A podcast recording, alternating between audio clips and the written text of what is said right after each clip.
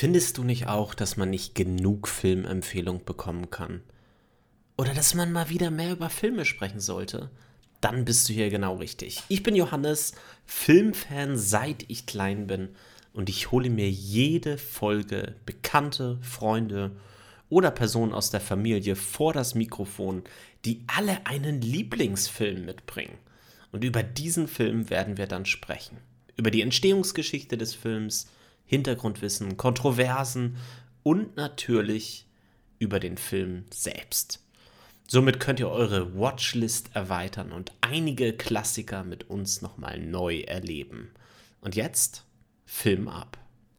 Herzlich willkommen zurück zu Die fabelhafte Welt der Filme. Ich freue mich wie immer, einen ganz besonderen Gast hier mir gegenüber zu haben. Und heute ist das Karl. Karl, herzlich willkommen hier. Ja, hi, herzlich willkommen in meinem Büro.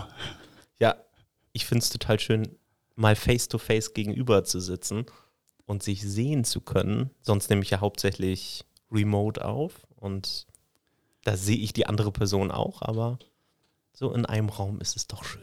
Ja, und für mich natürlich auch besonders toll, weil hier ist die Anlage schon aufgebaut gewesen. Wir haben noch das zweite Mikrofon für dich dran geschlossen und konnten direkt loslegen. Hervorragend. Ja, wie immer bei der fabelhaften Welt der Filme gilt es ja, dass mein Gast, in diesem Fall du, einen Film mitgebracht hast, über den wir heute sprechen wollen. Welchen Film hast du dann mitgenommen und warum hattest du das Bedürfnis, den Film hier heute mitzubringen? Ich weiß jetzt den Wortlaut nicht mehr, wie du mich drauf angesprochen hast, aber es sollte irgendwie ein besonderer Film sein. Du hast ja gesagt, es ist jetzt egal ob es der beste Film der Welt ist, rein objektiv und äh, wie der auf IMDb abgeschnitten hat, aber dass er einen besonderen Platz in meinem Herzen haben soll. Und ich habe wirklich lange überlegt, ich habe mich auch ein bisschen schwer getan und ich habe Leon, der Profi, mitgebracht. 1995, Luc Besson und einer der ersten Filme mit Gewalt, die ich gesehen habe, wenn ich mich richtig erinnere, irgendwann im Fernsehen. Aber da sprechen wir gleich nochmal drüber. Und ähm, auf jeden Fall ein Film, den ich Ewigkeiten danach nicht mehr wieder gesehen habe und jetzt für die Aufnahme nochmal und freue mich richtig darüber sprechen zu können mit dir.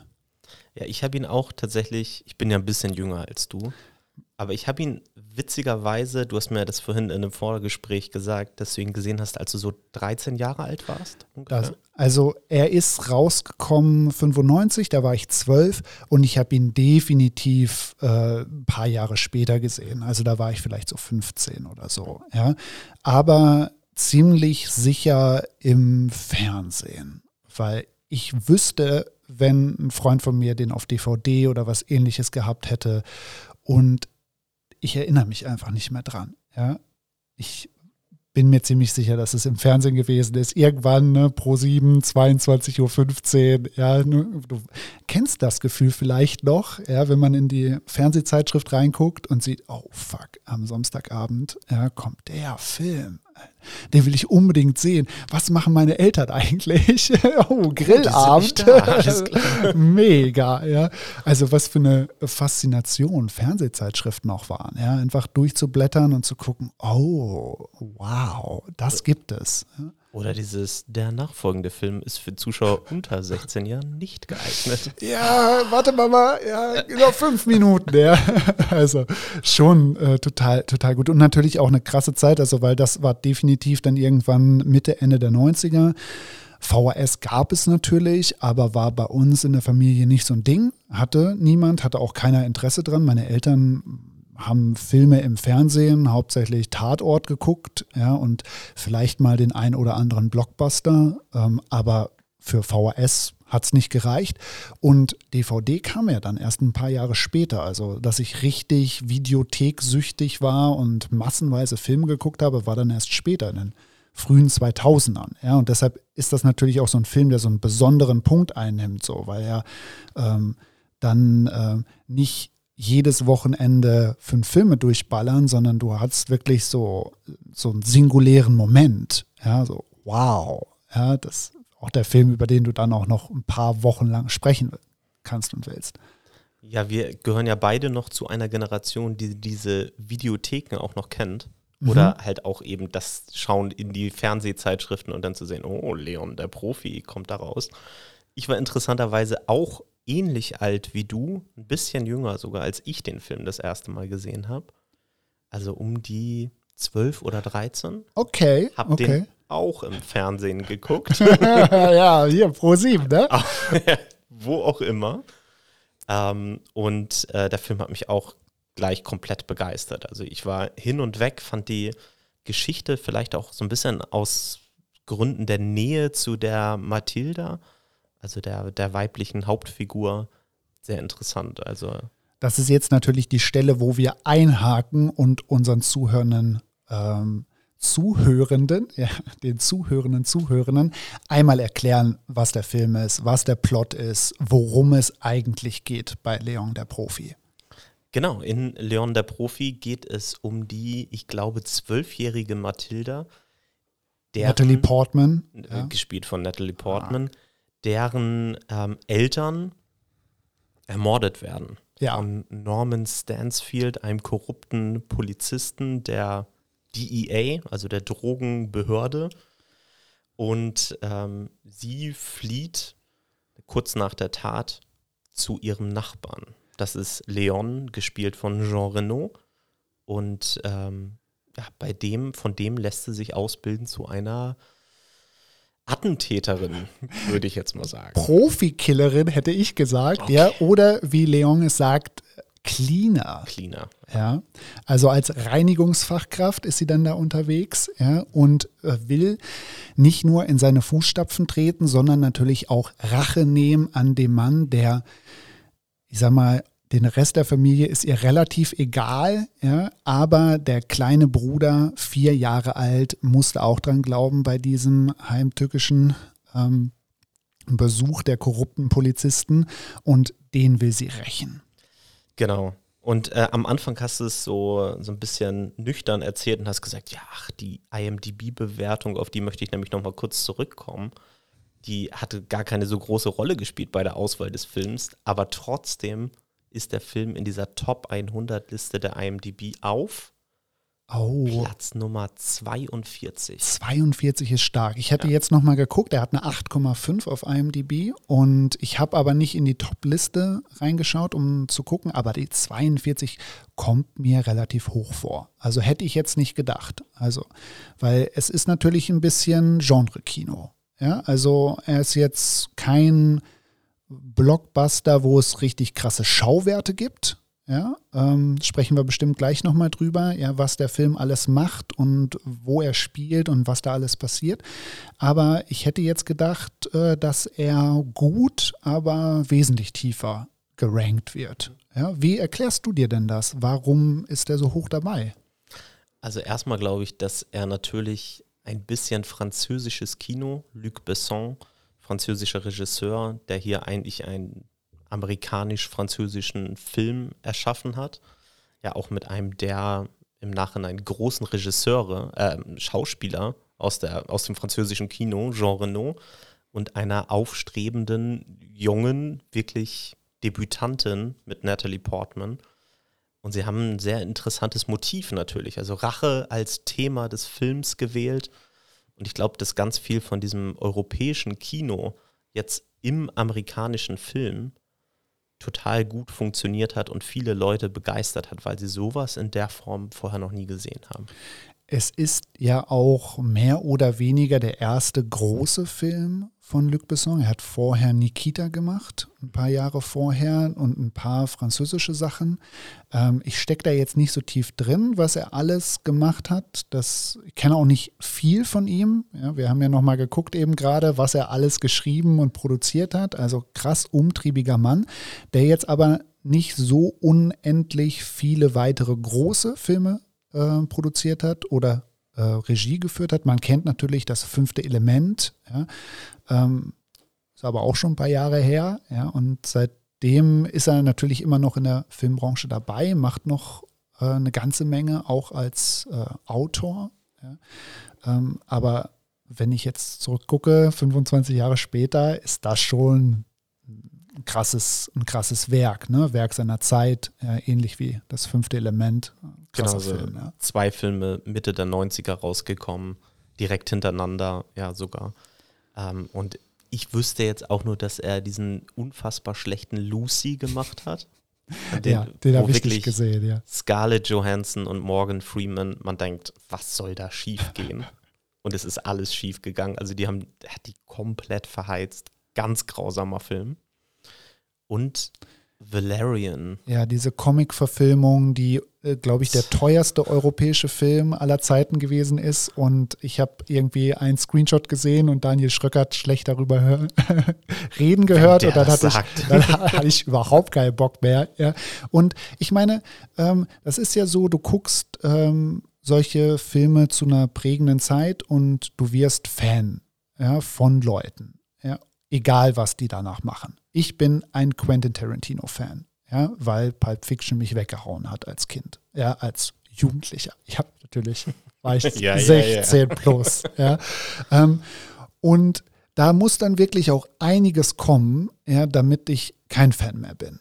Vielleicht mache ich zwei Augen zu, vielleicht gucke ich auch ein paar Filme einfach nicht mehr, ja, damit ich Fan bleiben kann. Ja, aber da merkt man, wie sehr ähm, man auch verbunden ist, ja, mit den Leuten, die etwas so Prägendes machen wie einen Film. Und das ist ja eigentlich verrückt, wenn man denkt, das sind jetzt nur zwei Stunden ja, im, im Leben, aber es äh, resoniert so lange mit mir, ja. Es ist ja immer die Frage, kannst du Kunst von Künstler trennen, Kunstwerk mhm. von Künstler trennen? Ähm, ich kann das sehr gut. Ich bin zum Beispiel auch riesen Tom Cruise-Fan, sage ich ganz ehrlich. Also ich liebe die Mission Impossible-Filme. Top Gun, trotz vollem amerikanischen Patriotismus feiere ich auch absolut ab ähm, und finde momentan einfach alles gut, was der macht. Auf einer künstlerischen Ebene. Was ich privat von dem halte, kann ich eigentlich sehr gut trennen davon und bin da eigentlich auch sehr froh, dass ich das kann, weil sonst könnte man, glaube ich, von ganz vielen Künstlern einfach überhaupt nichts mehr konsumieren. Ja. Und äh, wir werden ja später bei Luc Besson auch nochmal ein bisschen auf die Kontroversen eingehen, die, es um, die um seine Person äh, kursieren. Aber auch ich kann Leon oder das fünfte Element heute noch sehr gut gucken und kann das trennen von der Person. Ja, spannend. Wollen wir jetzt mal einsteigen in den Film und ein bisschen drüber sprechen, was da denn jetzt im Detail passiert und äh, was uns so als besondere Momente hängen geblieben ist und was vielleicht auch den Film besonders macht oder was die 8,5 und Platz 42 wert ist oder was den Platz in meinem Herzen wert ist. Ja, weil ähm, ich habe ja schon gesagt, ich habe mich, ich habe den Film jetzt gefühlt 20 plus Jahre nicht mehr gesehen.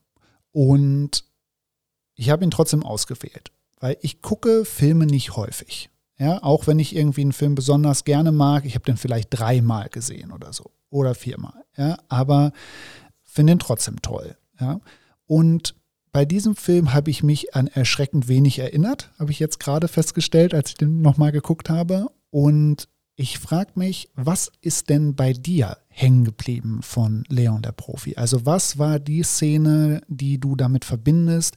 Was, ähm, was macht den Film für dich? Mhm. Ja, ich würde tatsächlich ähm, den, den Film mal so ein bisschen von vorne mhm. aufrollen. Mhm. Und da werden wir, weil eine meiner absoluten Lieblingsszenen findet sehr früh am Film statt. Und das ist auch eine der Szenen, an die ich mich wieder erinnern konnte, ja. bevor ich den Film jetzt auch seit bestimmt 15 Jahren das erste Mal wieder gesehen habe. Da wusste ich sofort, ah, Moment, diese Szene kommt jetzt aber gleich. Und das war auf jeden Fall eine der Szenen, die mich halt total umgehauen hat. Okay, dann spoiler die Szene doch mal jetzt und ja. dann gehen wir es chronologisch an. Es ist ganz einfach, es ist der Moment, an dem Mathilda, Natalie Portmans Charakter, vor der Tür von Leon steht.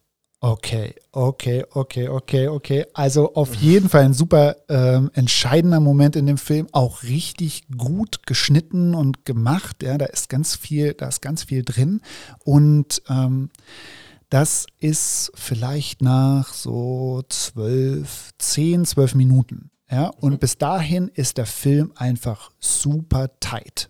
Ja, also ich finde jetzt den ganzen Anfang, so die ersten 20 Minuten oder so, ähm, die vergehen einfach richtig gut wie im Flug. Ja, da ist eine ganze Menge drin. Also das, äh, ähm, ne, die Geschwindigkeit, das Pacing gefällt mir richtig gut. Also ja. fängt an. Ähm, wo fängt es an, der Film? Also ja, es wo, beginnt letztendlich. Wo sind wir überhaupt? Wo spielt der denn überhaupt? Ja, der Film spielt in New York, oh, ganz konkret in Little Italy. Natürlich. In New York.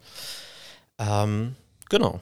Und wir befinden uns so ein bisschen in einem Mafia-Setting. Jedenfalls mhm. unser titelgebender Charakter Leon arbeitet als Auftragsmörder, als Auftragskiller für die italienische Mafia.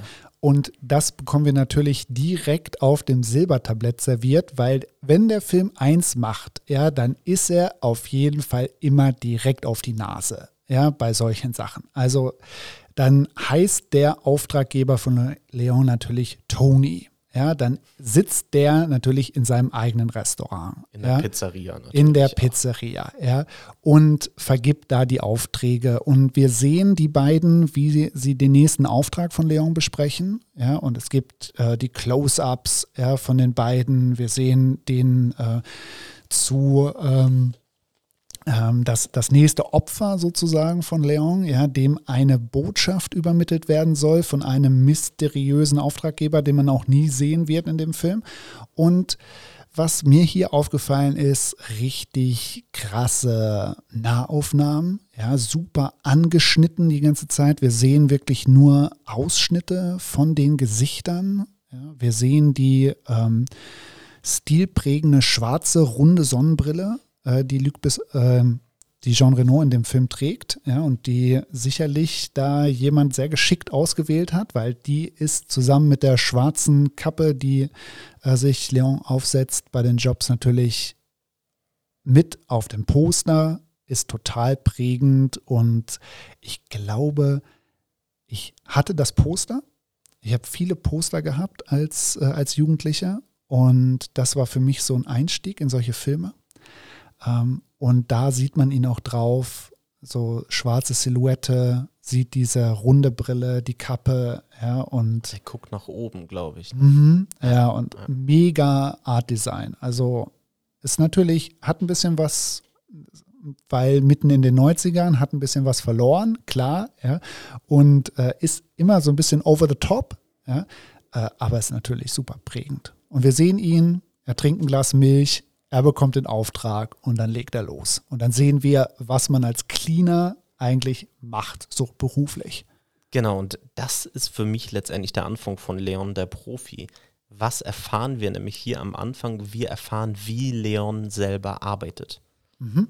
Und er ist ein Charakter, der sich sehr bedeckt hält, der aus dem Hintergrund agiert, den wir ganz häufig, wenn er dann in Aktion ist, gar nicht wirklich sehen, sondern der Leute in den Schatten zieht teilweise, der da gerade bei dem besagten Gangster, dem er eine Nachricht ausrichten soll, den er einfach nach hinten zieht ja. und dann mit der Messerklinge an den Hals quasi bedroht. Was wir später auch noch erfahren, quasi, was, was diese Rolle des Messers überhaupt bedeutet, ne? die höchste aller Künste. Als du nämlich gerade gesagt hast, dass deine Lieblingsszene relativ am Anfang ist, habe ich gedacht, oh, er stiehlt mir die Szene, weil das ist die, die uh. ich in Erinnerung hatte, ja, und äh, die mich so geprägt hat. Dieses, ähm, man, äh, man sieht ihn nicht, man sieht nur den Gangster, der zu dem Zeitpunkt schon seine Jungs verloren hat. Ja, also der wirklich alleine völlig mit den Nerven blank liegend da um sein Leben fürchtet und hinter ihm alles schwarz. Und die Klinge kommt raus, ist am Hals und langsam taucht das Gesicht von Jean, Jean Reno auf. Ja? Und dieses, man weiß nicht, wo er ist. Ja? Er kommt und er verschwindet wieder in der Dunkelheit. Ähm, das ist so ein Superhero-Motiv. Ja? Er ist ähm, schon über lange Zeiten in dem Film übermenschlich. Ja? Also macht alle nieder, hat überhaupt nicht ein Haar, äh, wird ihm gekrümmt, ja, und zieht das eisern durch. Aber, wie du sagst, ja, auch einfach ähm, aus dem Hintergrund. Also ist jetzt nicht so einer, der frontal alle niederboxt, sondern er weiß ganz genau, er muss äh, alleine gegen die bestehen. Ja. Er muss ein, zwei Tricks aus seinem Ärmel ziehen. Und er ist der Killer in Perfektion. Der, der Auftragskiller in Perfektion. Und perfekte Geschichten interessieren in einem Film ja nicht. Wir könnten uns jetzt natürlich einen ganzen Film anschauen, wie Leon rumläuft und einen Auftrag nach dem anderen ausführt, aber das wäre keine interessante Geschichte. Und deswegen muss was passieren in dieser Geschichte. Und deswegen lernt er Mathilda kennen, die ja genau diese Cleanheit, die er ja quasi in seinem Job ausübt, komplett durcheinander bringt. Du hast ja vorhin gerade schon erzählt und kurz angerissen, wie die beiden sich kennenlernen. Ja, das ist ähm, wirklich auch eine harte Szene davor. Ja, die ganze Familie von Mathilda wird von diesem korrupten Bullen Stansfield getötet, aber wirklich in Cold Blood, dass äh, Gary Oldman Paraderolle, typische Gary Oldman-Rolle, einfach ein kranker Psychopath, äh, schmeißt sich noch eine Pille, nimmt die Beethoven-Musik runter vom Walkman, läuft mit der Shotgun rein ja, und ballert einfach alle nieder. Ja, weil der Typ, der das Dope da ähm, für sie einlagern sollte, der Vater von Mathilda, ja, nicht so richtig klug war und was zur Seite abzwacken wollte. Und natürlich ja, hat er sich da den Falschen ausgesucht. Und es wird wirklich da ziemlich brutal. Also fand ich schon. Ja, ähm, ganz gut alles weggeballert. Unter anderem der kleine Bruder von Mathilda. Und Mathilda kommt jetzt zurück. Sie war kurz was einkaufen, ja, was ihr Leben gerettet hat, kommt zurück und sieht schon, oh Scheiße. Ja, hier ist gerade irgendwas passiert in den fünf Minuten, in denen ich weg war, mit dem ich besser nichts zu tun haben will. Genau, vorher haben wir ja noch diese ganz kleine Szene dazwischen, die ich auch für sehr wichtig halte, im Treppenhaus, wo Leon Mathilda das erste Mal im Film jedenfalls trifft und wo er letztendlich auch schon erfährt, dass sie geschlagen wird von, äh, von oh, ihrem ja. Vater. Ähm, was ja auch dazu führt, dass Leon quasi durch den Türspion auch immer mal durchschaut ja. und die ganze Szene letztendlich auch beobachtet, auch die folgende Szene. Mega, gut, dass du es sagst. Also, weil wir sehen ihn ja, äh, wie er durch den Türspion guckt, das sehen wir schon vorher, so dass er, dass er da den Flur im Blick hat. Und ähm, er sagte auch einen tollen Satz ähm, in diesem ersten Gespräch zwischen den beiden. Ähm, sie fragt ihn, ist das Leben eigentlich immer so scheiße oder nur, wenn du ein Kind bist? Und er sagt, es ist immer so scheiße. Ja, es bleibt so. Ne? Und da dachte ich, Alter, du bist schon ein harter Motherfucker. Ne? Also so das ein bisschen was Positives an dieses junge Mädchen, das ja. von ihrem Vater geschlagen wird. Also Nein, sie ist zwölf, so. Leon, ja, Alter, sei doch mal ein bisschen nett, ja, aber da gibt es noch nicht nett. Ja, deshalb sind wir ja auch so gespannt, ja, was dieser wirklich eiskalte Killer, ja, der auch noch so überhaupt nicht empathisch diesem Mädchen antwortet, dass das Leben scheiße bleiben wird, was macht der denn dann, wenn sie vor der Tür steht, um ihr Leben fürchtet, ja, und er entscheiden muss, lasse ich die jetzt rein oder nicht? Und wir sind uns, glaube ich, zu diesem Zeitpunkt sind wir uns unschlüssig, was er, was er machen wird. Ja, wir erfahren auch noch ähm, in, der, in der folgenden Szene so ein bisschen was über Leon noch mehr. Du hast ja schon ein bisschen was gesagt. Wie führt er sein, seine Aufträge aus? Na, in, in, also dunkel gekleidet mit dieser schwarzen Kappe, da mit, dem, mit der Sonnenbrille, die er noch aufhat. Ähm, und dann nach dieser Treppenhausszene sind wir bei ihm in der Wohnung das erste Mal drin und hat bekommen eine sehr spartanisch eingerichtete Wohnung. Er hat eine Topfpflanze die uns ja im ganzen Film auch noch weiter begleiten wird. Letztendlich hat sein, sein engster sozialer Kontakt, wenn man mein das so bester Freund, sagt der mal. Ja. Also ich glaube, die Topfpflanze hat mehr Screentime als Gary Oldman, ja, ja aber definitiv. also schon ein starker Auftritt von der Pflanze.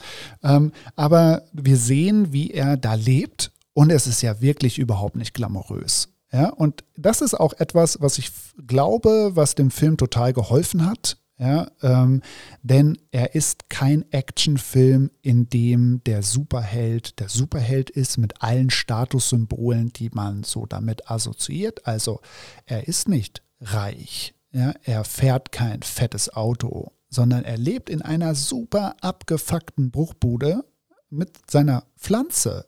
Ja, da ist sonst nichts. Und äh, also spartanisch eingerichtete Wohnung, richtig runtergekommen. Das Geld lässt er ja auch übrigens verwalten von diesem Toni. Was ja auch, wenn er Geld braucht, geht er zu ihm hin, um das Geld zu bekommen, was er verdient hat bei ihm. Also Geld scheint auch keine große Rolle für ihn zu spielen. Ähm, was ich noch einen sehr interessanten Aspekt finde, ist, er kommt von diesem Auftragsmord zurück, von seinem Job kommt er zurück. Was macht er? Er duscht. Mhm. Also er reinigt sich letztendlich von dem, was er da getan hat. Was macht er als nächstes?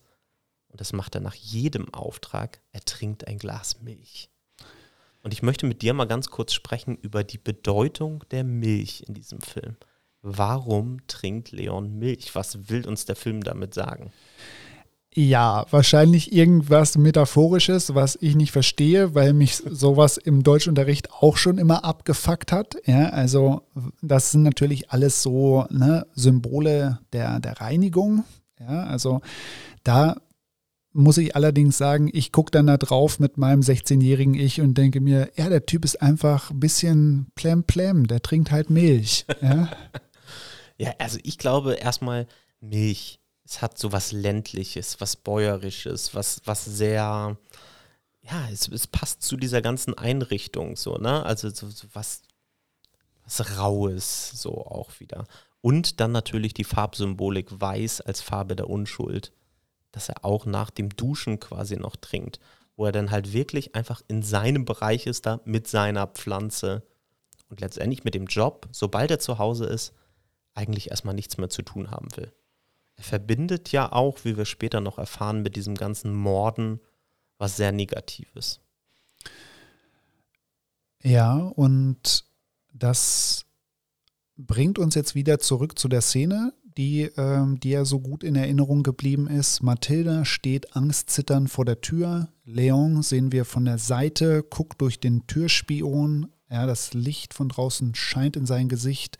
Mathilda sehen wir von vorne, hinter ihr, äh, der Hausflur und die Cops, die da ähm, gerade noch den, äh, den Tatort wirklich ja frisch ja, ähm, hinter, hinter sich haben und wenn er jetzt nicht aufmacht, ist sie tot.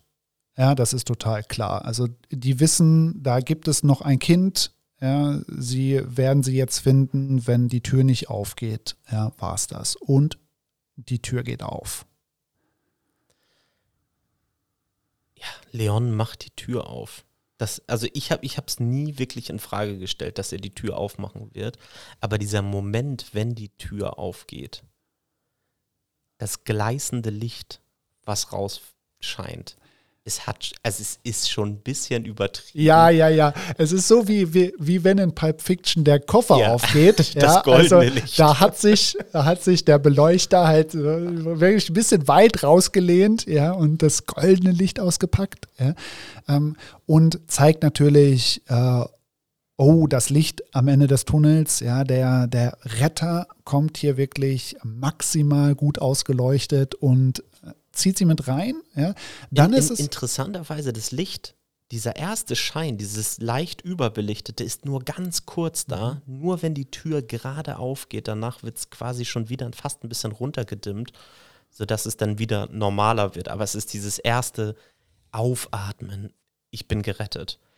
Aber vorher auch noch möchte ich einmal, weil an dieser Stelle muss ich das nicht zum letzten Mal, aber zumindest zum ersten Mal sagen, dieser Moment, wenn Natalie Portman als Mathilda da vor der Stür Tür steht und sie darf ja keinen Sound machen. Sie, sie darf nicht laut weinen, obwohl ihre Familie umgebracht wurde. Aber ihr Gesicht, wie sie da komplett die Fassung verliert und versucht es trotzdem noch irgendwie drin zu behalten, quasi nicht in Tränen auszubrechen, also nicht laut, laut loszuheulen. Was für eine hammer-schauspielerische Leistung.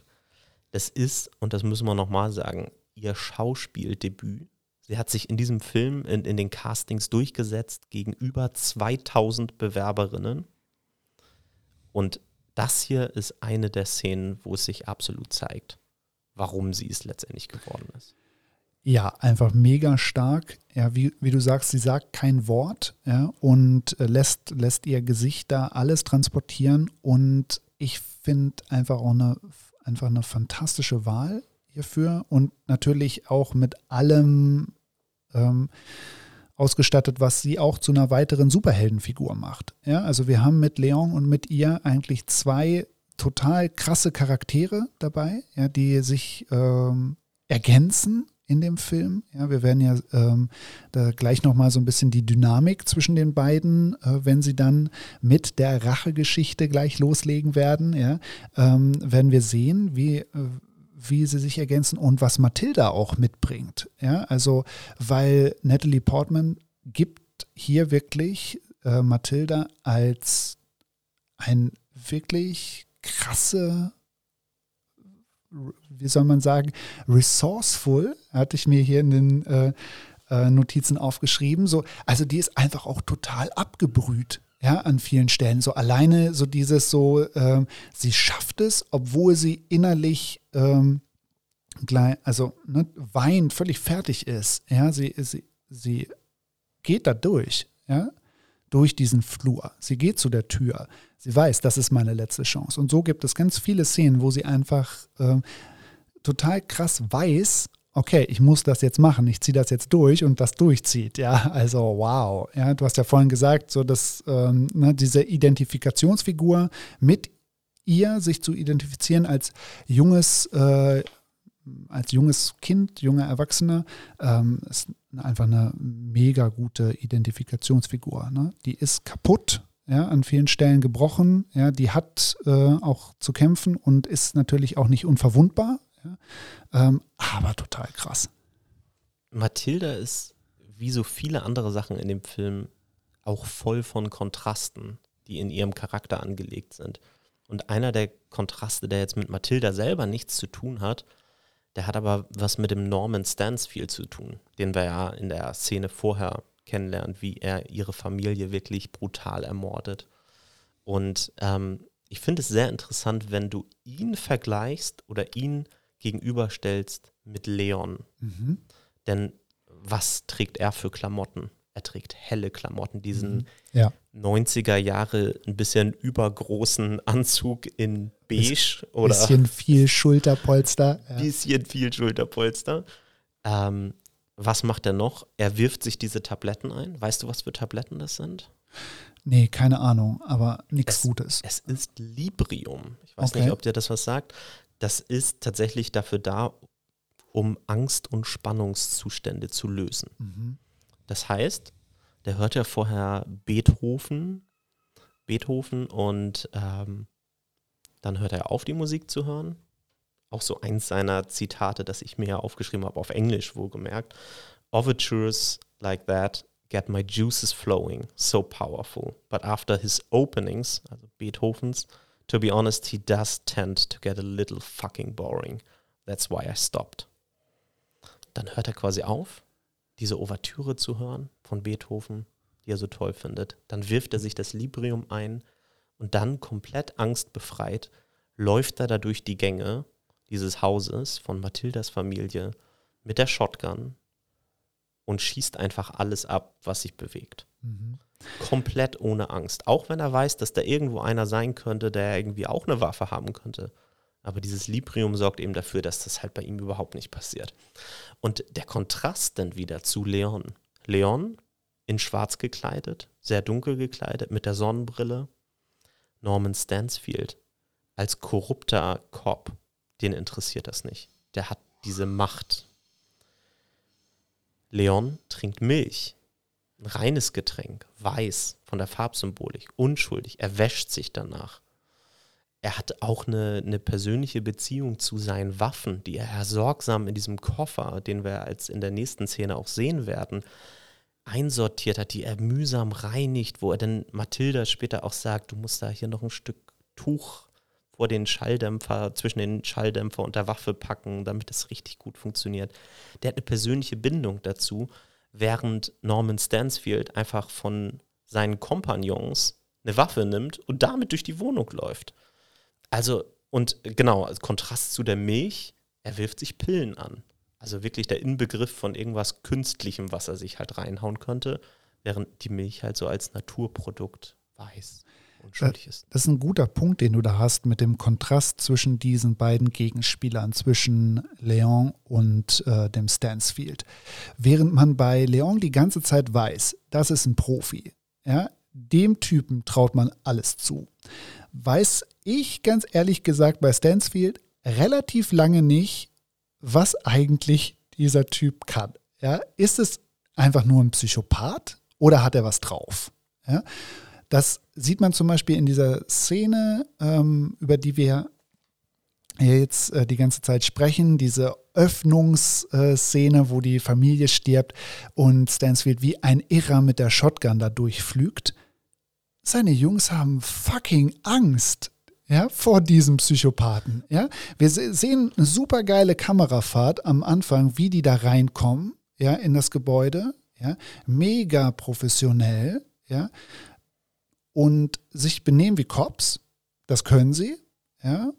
Aber ab dem Zeitpunkt, wo Stansfield durchdreht, sind die einfach out of the mind, ja, die haben einfach Angst, ja. Zwischendurch ballert noch einer von seinen Kollegen fast dem anderen ins Gesicht, weil er so eine Angst hat, weil die so nervös sind und nicht wissen, ja, was dieser Psychopath jetzt als nächstes machen wird, ja. Und das macht es, äh, finde ich, super spannend, ja, ähm, auch noch relativ weit in den Film weiß man, okay, mit dem ist definitiv nicht gut Kirschen essen, aber Leon wird den auf jeden Fall kriegen, weil der ist doch eigentlich also nur ein Verrückter, oder? Ja, vor allen Dingen am Anfang ähm, spricht er ja gar nicht. Ne? Also das erste Mal, als sie bei ihm, in, als, als sie bei Mathilda in die Wohnung kommen, spricht ja der Norman Stansfield gar nicht anfangs, sondern es spricht jemand anders und er hört Musik im Hintergrund bewegt seinen Kopf so ein bisschen dazu und dann sagt der andere, ja, pass auf, der übernimmt hier gleich das Ruder. Und du denkst, hä, der hört doch nur Musik und der macht ja noch gar nichts. Aber irgendwie hast du so einen Unterton da drin, dass du denkst, der rastet gleich komplett aus. Mhm. Was denn ja letztendlich auch passiert. Ja, ja, The Manic Gary Oldman, ja. Also ähm, wir, wir haben jetzt quasi diese Opening Scene, wir haben so etabliert, ähm, dass auf jeden Fall der Mathilda da jemand im Nacken sitzt, ja, weil die Cops, diese korrupten Cops, die die Familie getötet haben, sie wissen, da ist noch ein Mädchen, ja. Ähm, viel wichtiger ist aber für Mathilda, so dass sie weiß, diese Wichser, ähm, darf ich jetzt mal im Podcast sagen, haben meinen Bruder getötet. Hier darfst ja. du alles sagen. Also hier wird auf jeden Fall Rache genommen, ja, und sie wird sich jetzt sehr offensiv darum bemühen, dass Leon ihr beibringt, ja, äh, wie das alles funktioniert. Ja, und der ist noch so ein bisschen hin und her gerissen. In der ersten Nacht hätte er sie fast umgebracht, ja, aber wie er sagt, keine Frauen, keine Kinder, das ist sein Motto, ja, mit, äh, mit dem er arbeitet. Und wir sehen ihn ja eigentlich die ganze Zeit nur Bad Guys töten. Also soweit wir wissen, sind das alles irgendwelche Drogendealer. Ja, also ne, natürlich ja, äh, macht, äh, macht er hier den Job des guten Profikillers. Ja. Für ähm, die Mafia, aber natürlich für, trotzdem. Für die Mafia, ja. Und äh, dann kommen wir nämlich an so einen Punkt, ähm, wo wir wieder sehen, wie gewieft eigentlich Mathilda ist. Ja, ähm, wo es noch so ein bisschen auf der Kippe ist. Ja, nimmt Leon sie jetzt mit unter seine Fittiche? Kann sie bei ihm bleiben? Ja, oder nicht? Und Leon ist wirklich hin und her gerissen. Ja, ja, ich würde sogar sagen, Leon lehnt es schon sehr strikt ab. Ja, weil er, er, hat natürlich einen inneren Konflikt und denkt so, eigentlich müsste ich diesem armen Mädchen helfen. Aber am Anfang lehnt er es strikt ab, als sie dann ja den Koffer öffnet und seine ganzen Waffen sieht, äh, ja, dann sagt er einfach, nee, mache ich nicht. Kein Bock. Ja. Dann hast du ja diese Szene angesprochen, dass er versucht hat, sie dann noch umzubringen in der Nacht. Ähm, und auch im Folgenden tut er sich sehr schwer damit, ihr zu sagen, ja, ich helfe dir, diesen, also erstmal dich auszubilden. Sie schlägt ihm ja dann am Anfang sogar noch vor, ich gehe für dich einkaufen, ich mache deine Wäsche, und du bildest mich halt als äh, eiskalte Killerin aus. Und er sagt, nee, du bist zu jung. Und ähm, ich glaube, dass sie im, im Folgenden immer wieder so ein bisschen an diesen Altersgrenzen halt spielt, damit spielt. Wir haben dann irgendwann dieses Spiel, dieses Scharadenspiel, mhm. ähm, was dann ja auch relativ bald kommt, ähm, wo sie sich ähm, verkleidet. Und zwar einmal, ich habe es mir extra aufgeschrieben hier nochmal, als Madonna ne, mit Gesangseinlage, als Marilyn Monroe, als Charlie Chaplin und als Gene Kelly. Das sind ihre Impressionen, die sie macht, auf jeden Fall. Und er soll ja quasi erraten, wer das denn überhaupt ist. Übrigens, Fun Fact zu diesen Impressionen. Diese Impressionen, bis auf die von Gene Kelly, hat Natalie Portman zum Casting selber mitgebracht. Ja, das heißt, diese drei Impressionen hatte, konnte sie, weil sie Madonna damals gehört hat, weil sie Marilyn Monroe nie gesehen hat in einem Film, aber sie hat gesehen Wayne's World von, mit Michael Myers oder Mike Myers, nicht Michael Myers, das war der Horrorkiller. ähm, und der macht in dem Film Wayne's World eine Impression von Marilyn Monroe. Und basierend auf dieser anderen Impression hat Natalie Portman ihre Impression gemacht. Total abgefahren. Und diese drei äh, Charaden hat sie dann letztendlich in dem Film selber dann halt auch mitgebracht. Ja, und wir sehen hier natürlich auch, Leon hat keine Ahnung, was das ist, ja, und was das soll, denn er ist ein einfacher Mann, ja, der die alten Filme der 40er und 50er äh, liebt. Ja. Er wird gleich in der Charade John Wayne darstellen und Natalie Portman, also Matilda, wird es nicht erkennen. Ähm, weil in dem, in dem Leben, das Leon lebt, da gibt es so etwas wie die Gegenwart nicht wirklich, ja, sondern er macht seinen Job, er guckt seine alten Filme im Kino, ja, aber das könnte auch 20 Jahre früher, 20 Jahre später spielen. Für Leon macht es keinen Unterschied. Ja, und ähm, er kriegt es gar nicht mit. Was natürlich auch hier reinspielt in diese, in diese Charade, ähm, ist diese Sexualität. Ja, natürlich, sie macht Like a Virgin von Madonna. Wir sehen das erste Mal, oh, okay, dieses Mädchen, ja, ähm, ist vielleicht doch nicht mehr so jung, ja, wie wir denken. Und äh, natürlich, äh, Leon spuckt die Milch aus, ja, ähm, pass passiert ja noch ein, zwei Mal später in dem Film, weil natürlich diese ähm, Beziehung zwischen den beiden, die da entsteht, ist natürlich auch ein ganz, ganz wichtiger Erzählstrang, eine ganz wichtige Entwicklung in dem. Ne? Mathilda verliebt sich in ihren Retter, ja, ähm, der ja selber, wie wir gleich oder später erfahren werden, wegen einer Liebesgeschichte ja, fliehen musste, aus Italien nach New York gekommen ist, seitdem da als Profikiller arbeitet ne, und natürlich ähm, nie viel Liebe erfahren hat in seinem Leben. Ja, und da kommen die zusammen. Was passiert da? Also ne, die, die beiden völlig kaputten, gebrochenen Seelen, ja, werden sie sich irgendwie finden. Ja? Man und weiß es nicht, aber natürlich total, total wichtig. Ne? Und dann natürlich auch ein Tabubruch äh, oder ein Spiel mit dem Tabu hier, ne? weil den großen Altersunterschied, ne? das Mädchen ist zwölf. Ja? Also genau, und hier müssen wir natürlich kurz über die Kontroverse sprechen bezüglich der Person von Luc Besson. Luc Besson, ähm, der hatte, als er 29 war, die zw damals zwölfjährige Mai Wen kennengelernt eine Schauspielerin und Filmemacherin, äh, mittlerweile auch immer noch. Ähm, und als die, sie selber sagt in Interviews, als sie 15 war, hat sie sich in ihn verliebt. Also die haben sich ineinander verliebt wahrscheinlich. Dann haben sie ein Jahr später geheiratet, als sie 16 war. Und da hat sie auch dann, ist sie schwanger geworden und hat das erste Kind bekommen. Ähm, und ich glaube, als sie 18 oder 19 war, hat er sich dann auch von ihr getrennt. Wahrscheinlich zu alt für sie dann, weiß ich nicht. Ähm, und sie selber sagt, dass äh, Leon der Profi quasi die Geschichte von ihr ist mit Luc Besson. Und ähm, die Szene, die du jetzt gerade angesprochen hast, ähm, mit den Charaden, hattest du schon gesagt, dass es halt ähm, sexuell aufgeladen ist. Es gibt immer wieder Szenen in diesem Film, wo sie, wie gesagt, mit ihrem Alter spielt, wo sie dann halt sagt, ja, ich bin natürlich 18, ähm, wo sie von ihm verlangt, ähm, dass er sie küssen soll, ähm, wo sie sagt, dass sie möchte, dass er ihre Unschuld bekommt. Ähm, und er lehnt es halt aber ab. Er lehnt es ab. Man merkt, er, er überlegt, sage ich jetzt mal, also man merkt dann, er lehnt es schon konsequent ab, würde ich jetzt sagen, aber er ist halt auch unsicher, wie er darauf reagieren soll.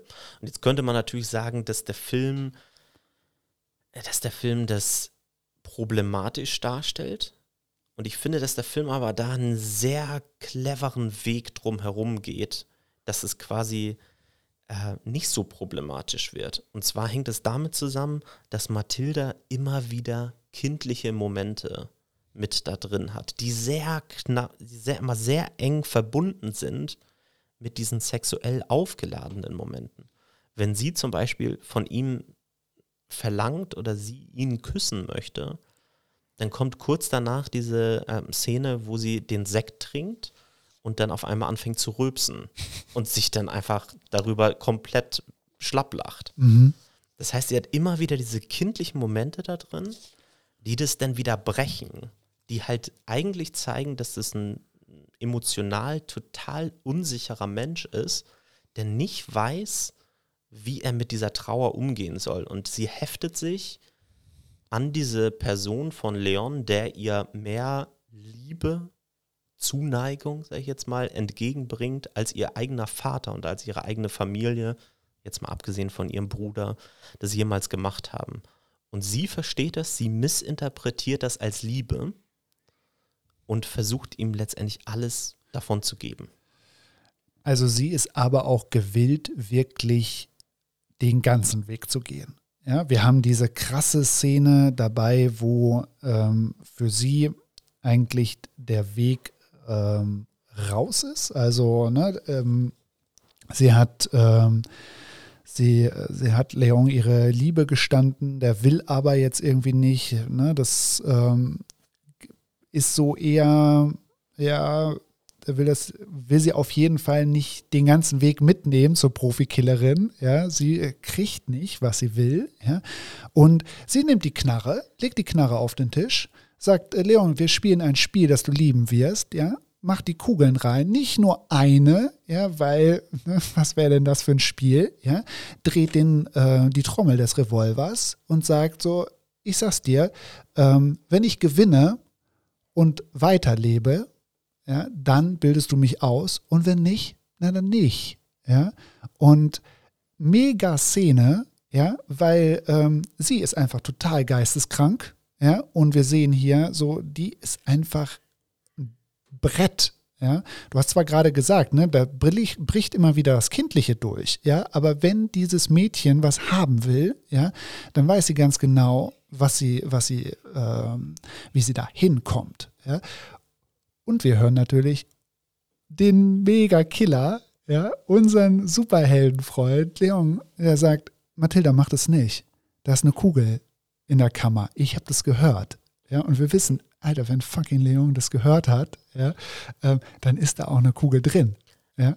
Und bei dieser Szene, woran musste, also ich musste da sofort an The Crow denken. Habe ja ich diesen, nicht gesehen. Ja. Aber du kennst die ganze Kontro also da, was da halt passiert ist, mhm. ne? Also dass quasi Brandon Lee, der Hauptdarsteller, ja ähm, erschossen wurde mit einer vermeintlichen Platzpatrone, okay. aber dann war halt eine echte Patrone in der Waffe drin. Und dieser Vorfall ist übrigens ein Jahr vor dem Dreh von Leon der Profi passiert. Okay. Und das hat dazu geführt, weil das ja auch Riesenausläufer genommen hat, dass die Eltern von Natalie Portman eine Person, also einen, einen Waffenexperten, beauftragt haben, der Natalie Portman das alles erklärt hat, wie sie als damals elf, zwölfjährige eine Waffe richtig zusammensetzen kann. Also mit einer echten Waffe hat sie das gemacht und dann sollte sie quasi auch den Unterschied erkennen zwischen Platzpatronen und echten Patronen. Das heißt, sie wurde im Vorfeld ausgebildet, damit das alles nicht, pass nicht nochmal passiert. Ja. Und vor jeder Szene, wo er, sie irgendwie mit Waffen hantiert hat, ähm, musste Luc Besson, hat er selber irgendwie auch gesagt, das war jetzt nicht von den Eltern festgelegt, musste diese Szene einmal mit der Waffe quasi selber halt machen. Okay. Das heißt, er wäre zuerst gestorben. wahrscheinlich Das Ende des Projekts. aber ja. es äh, fand ich äh, ganz witzig auf jeden Fall, dass die Eltern da natürlich sich um die eigene Tochter gesorgt haben. Das war übrigens eine der zwei Sachen, die sie verändert haben. Oder eine der drei Sachen. Die andere Sache war, dass die Eltern das gar nicht so cool fanden, dass Mathilda die ganze Zeit raucht Mhm. Als kleines Mädchen. Deswegen haben die ähm, vertraglich festgelegt, dass sie nur fünf Zigaretten on-screen rauchen durfte und halt auch nicht wirklich rauchen durfte. Du siehst sie ja nur, wie sie entweder die Zigarette vom Mund wegnimmt oder zum Mund führt. Sie durfte nie daran ziehen. Und es sollten fünf Zigaretten maximal sein. Und sie musste im Lauf des Films aufhören mit dem Rauchen. War Ja, auch vertraglich festgelegt. Natürlich. Und Leon sagt es ihr ja auch nochmal wirklich direkt, ja, stellvertretend für die Eltern von Natalie Portman. Ja, du sollst aufhören zu rauchen, ja, wenn ich dich hier ausbilde, ja, als Azubi-Cleanerin, dann hörst gefällig auf zu rauchen. Und Liebe red Grüße, nicht mit Jungs. Mama und Papa. Ja, genau. Ja. Also hier wirklich on the nose. Also man Und musste. äh, ja, eine, eine Sache noch dazu. Äh, die, die dritte Sache, die sie übrigens verändert haben, um die, die Storyline abzuschließen, tatsächlich war die, das ursprüngliche Drehbuch, und da sind wir wieder beim Thema, sexuell noch expliziter, als der Film das halt jetzt ist. Weil das ist ja momentan jetzt ja überhaupt nicht. Also Ja. nicht explizit jedenfalls. Ähm, zum Beispiel gab es eine Szene, wo Mathilda aus der Dusche rauskommen sollte und Leon kommt ähm, in, ins Bad rein und äh, dreht sich dann auch sofort um. Er wollte ihr, glaube ich, irgendwie ein Handtuch bringen und Mathilda sagt dann quasi zu ihm, äh, äh, was ist schon dran, so ungefähr, ne? und äh, entblößt sich quasi komplett äh, vor ihm. Und da haben die Eltern natürlich auch dankenswerterweise dafür gesorgt, dass das nicht drin ist. Finde ich ganz gut, ja, Ja. weil so ähm, bleibt es ja immer noch so ein bisschen auf der Kippe, ja, und vielleicht auch mal einmal in dem Film, dass es halt nicht direkt die 12 auf der 10er-Skala ist, ja, wenn man hier ein bisschen übertreiben kann, sondern ein kleines bisschen subtiler, aber nur ein ganz kleines bisschen, ja. Also das Mädchen hat die Knarre geladen am Kopf, sie stellt Leon vor die Entscheidung, nimmt er sie jetzt mit oder ist sie tot? Ja, er reißt in letzter Sekunde die Knarre weg, ja, der Schuss geht in die Lampe und das Mädchen hat eine Ausbildung. Ja, und jetzt sehen wir das, was in jedem guten Film äh, passiert, die große Montagesequenz, ja, oder zumindest ne, das, wo jetzt die Ausbildung beginnt, wo, ähm, wo wir ähm, Mathilda und Leon bei der gemeinsamen Arbeit sehen. Wir sehen sie einmal ähm, bei äh, einer Arbeit mit dem Gewehr, also mit dem Präzisions Farbgewehr. ja, natürlich, ja.